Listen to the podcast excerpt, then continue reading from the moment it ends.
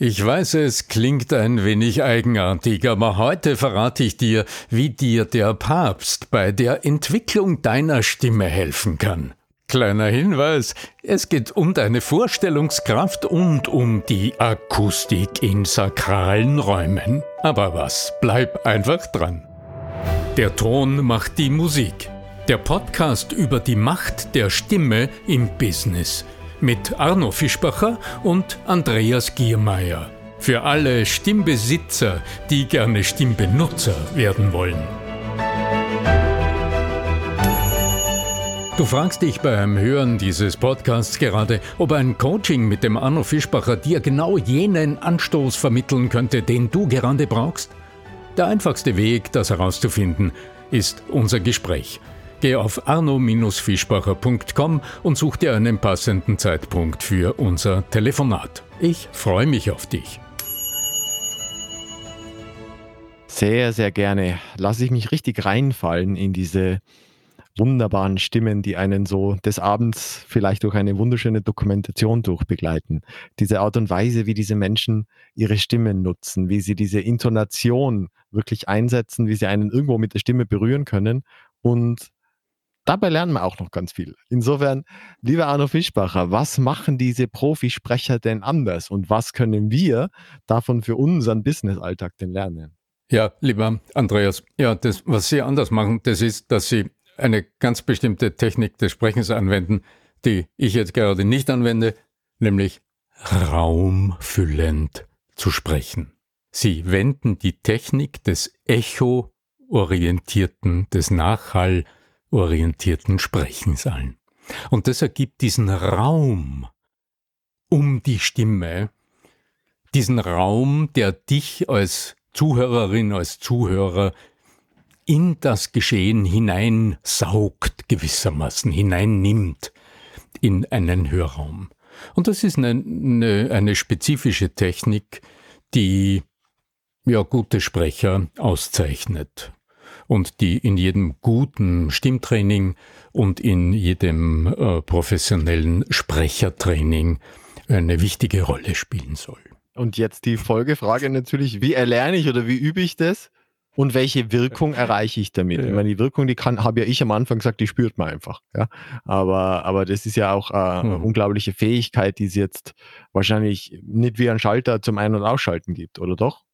Äh, ja, doch. Okay. Im, Grunde, Im Grunde ja. Also das ist ja das Besondere von äh, Fertigkeiten, mhm. die du, wenn du sie erlernt hast, nutzen kannst, aber auch ausschalten kannst. Geht ja ohne weiteres. Also ich kann meine Stimme auch ganz anders nutzen und dann klingt es wahrscheinlich ein bisschen anders. Und ich bin dennoch in der Lage, im nächsten Moment umzuschalten und meiner Stimme, meinem sprecherischen Ausdruck einen anderen Charakter zu geben. Der passt nicht immer, der ist wahrscheinlich auch nicht für alle Gelegenheiten, also zu sagen, man muss immer so sprechen, wäre wär auch fatal. Allerdings, manchen Menschen täte es gut, sich damit näher auseinanderzusetzen, nämlich denen, die abgehackt sprechen oder die so äh, Enden, äh, also Wortenden verschlucken. Für die wäre das durchaus förderlich als Trainingsprogramm. Aber du hast mich gefragt, wie geht das? Wie bei vielen anderen Dingen äh, spielen mehrere Zugänge zusammen, um am Schluss ein Ergebnis zu bewirken. Wie immer, wenn es um die Stimme geht, beginnt es bei der Körperwahrnehmung. Denn ich erwähne es oft genug, die Stimme ist immer der hörbare Teil deiner Bewegungsmuster, also wie du dich bewegst. Und dein gestischer Raum, dein gestischer Radius, das ist eine wesentliche Grundlage für das Klangvolumen deiner Stimme, für die Tragfähigkeit und für die Modulation deiner Stimme. Also das, was ähm, ohnehin in jedem vernünftigen Zugang in der Stimmentwicklung passiert, das ist im allerersten Schritt immer zu verstehen, dass die Stimme der hörbare Ausdruck ähm, des, des Körpers ist und wie diese Mechanismen funktionieren, dass man es mal verstanden hat. Aber so weit will ich heute nicht, nicht ähm, ausschweifen, so weit will ich nicht gehen. So, Jetzt schauen wir aber noch mal was anderes an. Also es geht um den Raum. Das sei mal vorweg gesagt. Wenn du den Begriff gehört hast, Echo-Orientierung, Nachhallorientierung, dann ist auch klar oder dann wird vielleicht bereits verständlich, dass immer dann, wenn du und ich, wenn wir sprechen, dass unsere Stimme ja immer irgendwo im Raum sich ausbreitet, um andere zu erreichen. Und um uns, die wir da miteinander sprechen, ist dann ein Raum. Also ich sag's mal mit anderen Worten, ein Zimmer. mit Wänden, mit am Boden und mit einer Decke. Ja, die meisten verbinden ja mit, also wenn ich von Echo höre, wenn ich Echo höre, verbinden sie damit ja eher Lautstärke. Also damit, hallo Echo, so dieses, ja. Already. Hm. naja, in einem Punkt äh, ist es schon richtig, denn wie funktioniert das Echo? Du gibst einen Ton von dir, der Ton geht nach vor bis zur Felswand. Mit den beiden Händen so vorm, vorm Gesicht und, und, und dann, dann, dann schreit man so in den, in den, vielleicht in den Berg hinein und erwartet sich, dass da was zurückschallen möge. Ja? Genau, so, ja. Und das ist ja nichts anderes als die Reflexion einer Felswand. Das heißt, der Ton äh, wird ja reflektiert wie im Grunde das Licht wie alles eigentlich irgendwo, wenn wir gerade über Spiritualität reden, ja. Es wird reflektiert, das heißt, wenn du vor dir eine Wand hast und wenn immer das Echo, also das Reflexionsprinzip. Wenn du also vor einer Wand stehst und geradeaus sprichst, dann wird, ob du willst oder nicht, der Schall zurückreflektiert und kommt an dein Ohr. Nur, wer merkt das schon? Also wir sind ununterbrochen umgeben von Nachhall und von Echo. Also Echo ist natürlich ein sehr zugespitzter Begriff. In der Die meisten haben so viele Möbel in ihrem Nachhall. Raum stehen, dass es weniger Echo gibt. Ja? Das ist tatsächlich so. Also wenn du häufig in einer neuen Wohnung oder in einer wenig mit einer Wohnung oder einem Raum mit ganz wenigen Möbelstücken, dann hast du auch ein leichtes Echo. Ja? Naja, leicht ist gut. Manchmal ist es ein kräftiges ein Echo. Kräftiges Echo. Aber zumindest einen langen Nachhall. Also wenn du die Kellertreppe hinuntergehst und das ist, äh, die Kellertreppe führt dich durch betonierte Wände und durch eine gerade Decke, dann wirst du dort hören, dass sich die Akustik verändert hat. Was heißt das auf gut Deutsch?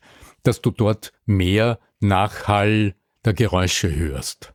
Du hörst, wie groß der Raum ist, zum Beispiel, wenn du in einen leeren Saal hineingehst und mal irgendwas sagst, und ha sagst, dann wirst du ha ha hören, dann wirst du e wirklich ein Echo hören, also den Nachhall deiner Stimme aus dem Raum. Ja bei ganz so. großen Konzerten oft die Herausforderung, dass der dann, also wirklich die Stadienkonzerte, äh, wenn dann der, der ganz hinten irgendwo ist, der, da kommt ja der Schall irgendwie erst zwei Sekunden später an oder so, ja.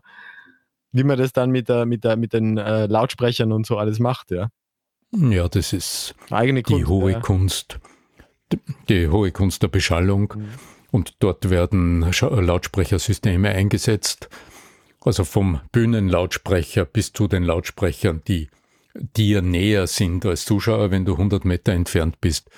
Und der Ton, der aus diesen Lautsprechern kommt, kommt nicht gleichzeitig. Mhm. Also das moderne Systeme, äh, Systeme erlauben das, dass die Lautsprecher, die weiter von der Bühne weg sind, mit einem zeitverzögerten Signal beschallt werden, mit einem Delay. Und äh, es ist eine Kunst, also da muss man gut rechnen können.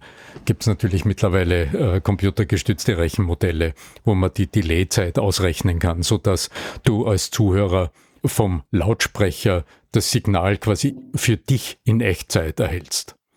Obwohl der, der Ton, der von der Bühne kommt, vielleicht eine Viertelsekunde oder länger äh, braucht, bis er zu dir kommt. Aber ähm, gehen wir nochmal zurück zu der ganz normalen Situation. Du bist in deinem Zimmer und sprichst. Es wird in diesem Raum auf alle Fälle einen Nachhall geben. Der ist wahrscheinlich gering. Und wir hören den in der Regel auch nicht, weil unser Gehirn, also die, die Schallverarbeitung in unserem Gehirn, das ist ein Wunderwerk. Um, das Gehörzentrum das die Signale von unseren beiden Ohren empfängt, das erkennt für uns den Primärschall. Also mit anderen Worten, das erkennt für uns, was von diesem Ton samt Nachhall das allererste ist, das unser Ohr erreicht. Und das nennt man den Primärschall. Mhm. Und das andere ist dann der Sekundärschall oder Nachhall. Und unser Gehirn filtert für uns das heraus und ignoriert praktisch alles, was vom selben Ton später kommt. Das ist auch einer der Gründe, warum, wenn du bei einer Tagung, bei der ein schlecht eingestelltes Lautsprechersystem arbeitet, wenn du einen ganzen Tag Teilnehmer bist einer Tagung und dort wird übers Mikrofon gesprochen und du hast am Abend Kopfweh, dann weißt du warum weil dein Gehirn Könnte ununterbrochen der rechnen am Abend muss. dann sein die Getränke oder und, so. Ja. ja. naja, aber ich sag mal, ja. bevor du noch dein erstes Glas Bier trinkst, merkst du, du hast einen Brummschädel, weil dein Gehirn eine unglaubliche Rechenleistung vollbringen musste und diese ganzen Delays da ununterbrochen herausrechnen muss. Für dich. Eine gute Beschallungsanlage, die das professionell leistet, entlastet. Und dann bist du geortet, das heißt, dann orientierst du dich akustisch und hörst, wo der Ton herkommt. Das unterstützt das Sehen und es gibt nicht den Widerspruch, dass das Auge sagt, ich sehe den da vorne ins Mikrofon sprechen, aber der Ton kommt von ganz woanders her und das sind so Irritationen. Aber gehen wir nur mal zurück zu, zum echo-orientierten Sprechen. Das ist das, ähm, was bei diesem Thema immer eine kleine Herausforderung ist, weil wir sind ja keine Akustikexperten, wir haben ja das nicht studiert wer weiß schon, wie Nachhall funktioniert. Und warum du, Andreas, während du sprichst, warum dein Gehörzentrum im Gehirn sofort den Primärschall deiner Stimme aufschnappt. Also mit anderen Worten, dein Gehör ist darauf trainiert, immer das allererste sofort zu schnappen, was von einem Ton kommt, und das ist die Stimme, die aus dem Mund herauskommt und die spätestens 15 Zentimeter später ans Ohr kommt. Und dann sagt irgendwas im Gehirn, ich hab's, ist okay. Naja, und wir, das Spannende ist ja auch, wir müssen es ergänzen mit dem, was wir sehen. Deswegen, wir lesen ja immer parallel auch Lippen. Es gibt ja manche so psychologische Experimente, wo das ein und, ein und dasselbe gesagt wird und du, du, du, äh, nur, du veränderst nur die Lippen also einmal sagt er Mawam und einmal sagt er Nawam oder und, und beim einen Fall Nawan. Hm. Also da hörst du immer das N oder das P, also da hörst du immer andere Worte. Und Nur, wir hören das, was wir sehen. Wir hören mhm. eher das, das ist ja noch viel faszinierender, weil da haben wir nämlich das nochmal bestätigt, wir hören was das, was wir sehen. Hast, ja. Ja? Mhm. Dass es ja ein, reine, ein reiner Mindfuck mhm. ist, also eine, eine Konstruktion des Gehirns. Hm. Jetzt äh, gehe aber nochmal zurück. Ich spreche jetzt nicht von unserem Gegenüber, dem wir zuhören, sondern ich spreche von uns selbst, die wir gerade reden. Ich spreche jetzt gerade und mein eigenes Ohr hört mit. Ein Prozess, den wir nicht wahrnehmen. Das ist so selbstverständlich, dass du dich, wenn du sprichst, selbst hörst. Ist ja Logo. Ja? Klar, das muss man löschen. Man jetzt ja, mal. Ja? ja. ist ja klar. Ja? Okay, weil sonst wären wir ja irritiert oder irgendwie so. Also das ist ein äh, genau betrachtet, also wenn du das jetzt im Gehirn nachvollziehst, was da, was da alles geschieht, während wir uns selbst beim Reden zuhören, dann wird es komplex und kompliziert. Aber lassen wir das mal weg. Wir hören immer, also das Gehirn filtert sofort den Primärschall der eigenen Stimme heraus und gibt sich zufrieden. Das hat jetzt aber unter Umständen dramatische Auswirkungen. Denn ich, ähm, Andreas, ich, ich äh, will dir jetzt nochmal zeigen, was ich meine. Also wenn ich zum Beispiel so spreche, dann ähm, sagt mein Gehör, passt, ich höre dich, weil äh, damit mein eigenes Ohr meine Stimme hört, das muss weder laut noch sonst wie ganz besonders sein, weil das sind ja nur 15 Zentimeter zu überwinden. Wenn du aber jetzt, sagen wir mal, eineinhalb Meter entfernt von mir stehst dann wirst du mich fragend anschauen und wirst sagen, Arno, äh. Äh, äh sag nochmal. ja, genau, so. Wenn ich aber jetzt so ein eher introvertierter Mensch bin, ähm, dann wird es mir aber genügen. Und ich bin jetzt darauf trainiert, mich ja zu hören. Ich höre mich ja. Ja, oder du hast dazu große Körperspannung. Das kann ja auch sein, wenn der Kiefer, bei Kiefermuskel äh, zu sehr verspannt ist, dass ich den Mund gar nicht gescheit aufkriege. Also ich spreche aus eigenem Leiden heraus. Ich habe das gehabt. Ja. Du bist schon infiziert von unserem Podcast. Ja, ich sehe das. Du bringst da Fachvokabeln ein. Es ist faszinierend. Zu hohe lass uns nur bei dem also der Kiefer ist zu. Lass uns, hm? lass uns, lass uns nur mal bei dem Hörphänomen bleiben. Ja. Dir wird ja schon mal aufgefallen sein, dass die Ah, ja, die extrovertierten Menschen äh, äh, malen wir ein bisschen schwarz-weiß, wenn es erlaubt ist. Dass das selten die Leisen sind. Also das sind die, die du selten auffordern musst, lauter zu sprechen. Hingegen die Menschen, die du als eher gute Zuhörer kennst, die du als eher feinfühlige Menschen kennst, als feinsinnige, als ja, sehr wahrnehmungsorientierte Menschen, ja, da wirst du vielleicht Menschen äh, äh, erleben, die dann so sprechen. Und da hat man wirklich manchmal Mühe, sie gut zu verstehen, wenn äh, im Kaffeehaus rundherum auch noch Menschen reden. Was passiert da? Naja, deren eigenes Ohr sagt, alles in Ordnung, ich höre dich. Und es ist eine Gewohnheit im Sprechen entstanden, die durch diesen kybernetischen Regelkreis des Sprechens und Hörens verfestigt ist. Hier ist aber gleichzeitig die Raumdimension, die eine Rolle spielt, weil ich spreche, wir reden ja gerade von Distanzen. Du fragst dich beim Hören dieses Podcasts gerade, ob ein Coaching mit dem Arno Fischbacher dir genau jenen Anstoß vermitteln könnte, den du gerade brauchst? Der einfachste Weg, das herauszufinden, ist unser Gespräch. Geh auf arno-fischbacher.com und such dir einen passenden Zeitpunkt für unser Telefonat. Ich freue mich auf dich.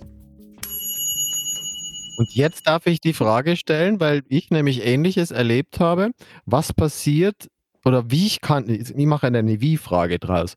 Wie ist tatsächlich das Vorgehen, mhm. wenn ich in der, im Alltag oder im, im, im, mir gewohnt war, so leise zu sprechen? Weil das ist ja fast das Schwierigste überhaupt, sich sowas umzugewöhnen.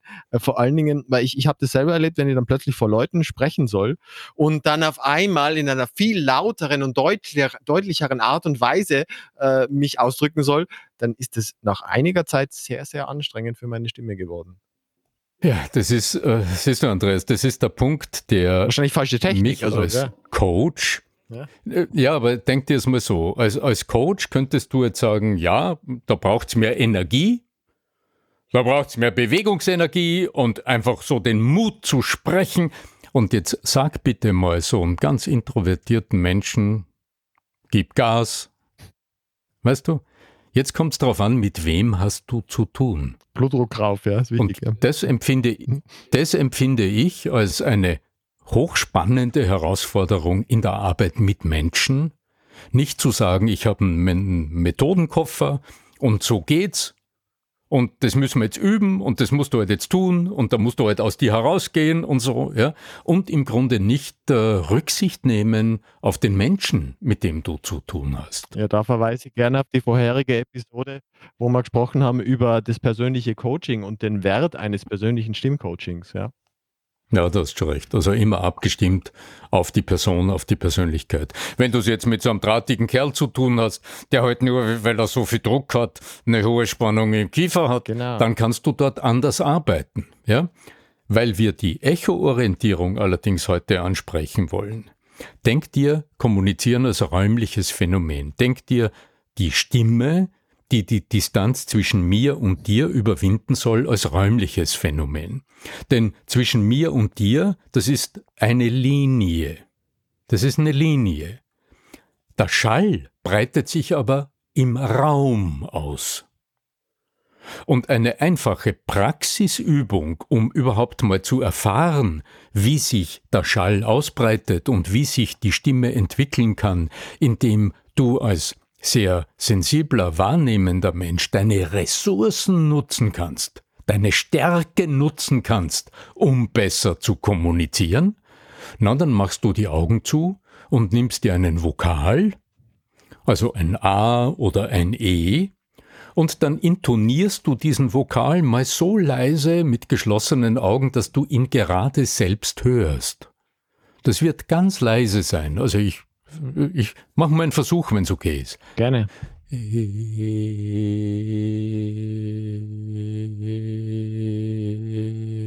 Das wäre jetzt quasi die, gerade dass ich mich selbst höre. Okay, der nächste Schritt wäre dann die, die Herausforderung, sich jetzt um den Kopf herum einen kleinen Raum vorzustellen, wie so eine kleine räumliche Kugel um den Kopf herum. Ja? Und jetzt stellst du dir vor, dass dieser Ton, den du ja gerade schon von dir gegeben hast, und der, dass der, wenn du nochmal so ganz nah beginnst, dass du dem eine Spur mehr Raum gibst, dass diese Kugel um dich herum ein paar Zentimeter wachsen darf. Und du machst es mit geschlossenen Augen rein über die räumliche Vorstellung. Und du wirst erleben, dass sich dein Körper ein bisschen strafft durch diese reine Vorstellung und dass jetzt plötzlich der Ton beginnt zu wachsen.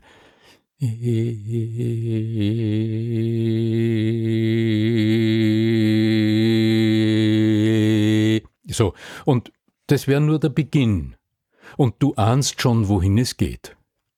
Jetzt geht es darum, quasi dem Ton, den Ton mit einem Sog in den Raum zu ziehen.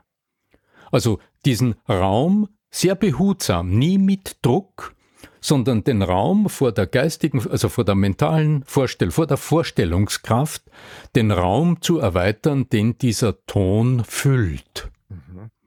Und du wirst bemerken, dass im selben Augenblick der Ton anschwillt und der Begriff laut wäre nicht richtig, sondern dass die, markante Obertöne im Klangspektrum, im Obertonspektrum der Stimme mehr Energie gewinnen und als Leittöne dienen, die uns einen völlig anderen stimmlichen Klang, äh, Klangerlebnis bieten.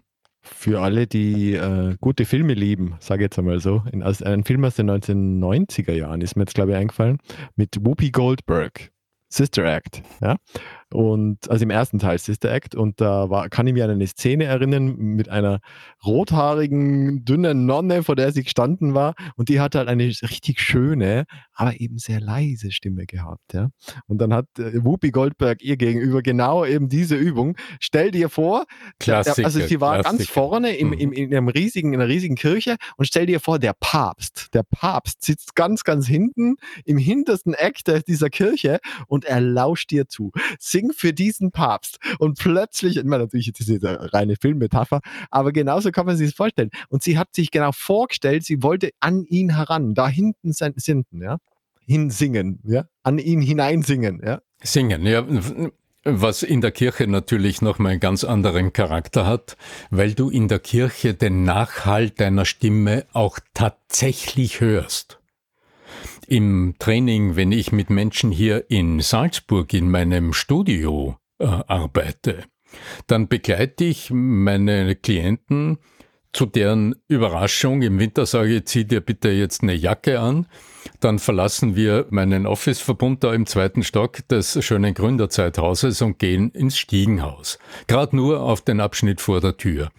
Und dann klatsche ich mal in die Hände und dann hört man schon, dieses Stiegenhaus, dieses Treppenhaus geht über fünf Geschosse, ist mit, äh, mit einem wunderschönen, mit Steinplatten ausgekleidet, äh, so ein ovales äh, Treppenhaus. Und das hat eine Nachhaltzeit von, ich glaube, 15 Sekunden. Wow. Und in diesem Treppenhaus äh, geht die Entwicklung dieses raumfüllenden Sprechens natürlich noch einmal dramatisch schneller, weil dieser Kirchenhall-Effekt die Nachbarn freuen sich, die kennen das und sie genießen es. Okay. Denn in kürzester Zeit entwickeln Menschen, die leise sprechen, die äh, vielleicht auch ganz ein bisschen abgehackt sprechen und äh, ja, die, deren Ton sich nicht entfalten darf, deren Stimme entfaltet sich innerhalb von wenigen Minuten, so dass ich immer I wieder Tränen sehe. Na, großartig. Genau. Weißt du wirklich, dass, dass Menschen äh, im Grunde ergriffen sind von ihrem eigenen Klang, weil sie das noch nie erleben durften. Ich kann das. Weil sie noch nie erlebt haben, welche Macht die eigene Stimme hat. Das dann ins Sprechen zu transferieren, ist natürlich eine zusätzliche Herausforderung. Dafür gibt's Techniken, dafür gibt's ein Trainingssetting. Und äh, ja, das ist ein veritables Erlebnis. Echo-orientiert, raumorientiert zu sprechen. Sehr, sehr spannend. Und da haben wir schon einen Titel für die Episode. Also was wir von Whoopi Goldberg für, uns, für unsere nächsten, nächste Präsentation lernen können oder so ähnlich, ja? Oder von, von Sister Act, was auch Ja, ja, genau. Mein lieber Arno Fischbacher, ich bedanke mich ganz herzlich für diese sehr, sehr spannenden und einmal anderen Zugang genau zu diesem Thema. Ja, äh, gerne, Andreas. Es macht immer wieder Spaß, mit dir äh, über diese Dinge zu sprechen und auch dass du mich manchmal auch ein bisschen einbremst. Du merkst, äh, hier gäbe es natürlich sehr, sehr viele Hintergrundinformationen, die manchmal lustig sind zu verstehen, gerade wenn es um den Ton, um auch, den, auch das Klangspektrum einer Stimme geht. Das kann man mittlerweile am Bildschirm über den Computer wunderbar visualisieren, dass du während du ins Mikrofon hinein sprichst oder einen Ton äh, ins Mikrofon hinein sendest, dass du dann welche am Bildschirm sehen kannst, welche da, ja. Obertöne, äh, welche Frequenzen, also welche, welche Obertöne du gerade hervorkitzelst. Und da gibt es einen ganz klar abgezirkelten Bereich, ja. äh, über den wir ein andermal sprechen. Gerne. In diesem Sinne, also wenn du Lust hast, äh, sowas mal persönlich zu erfahren, dann, du weißt, Arno. Wenn du das Stiegenhaus, dieses edle, alte, wunderschöne Stiegenhaus live erleben möchtest, ja? Ganz genau, geh zum Kalender, mach dir ein Telefonat und dann sprechen wir darüber. In diesem Sinne, möge die Macht und auch der Raumklang der Stimme mit dir sein. Dein Arno Fischbacher.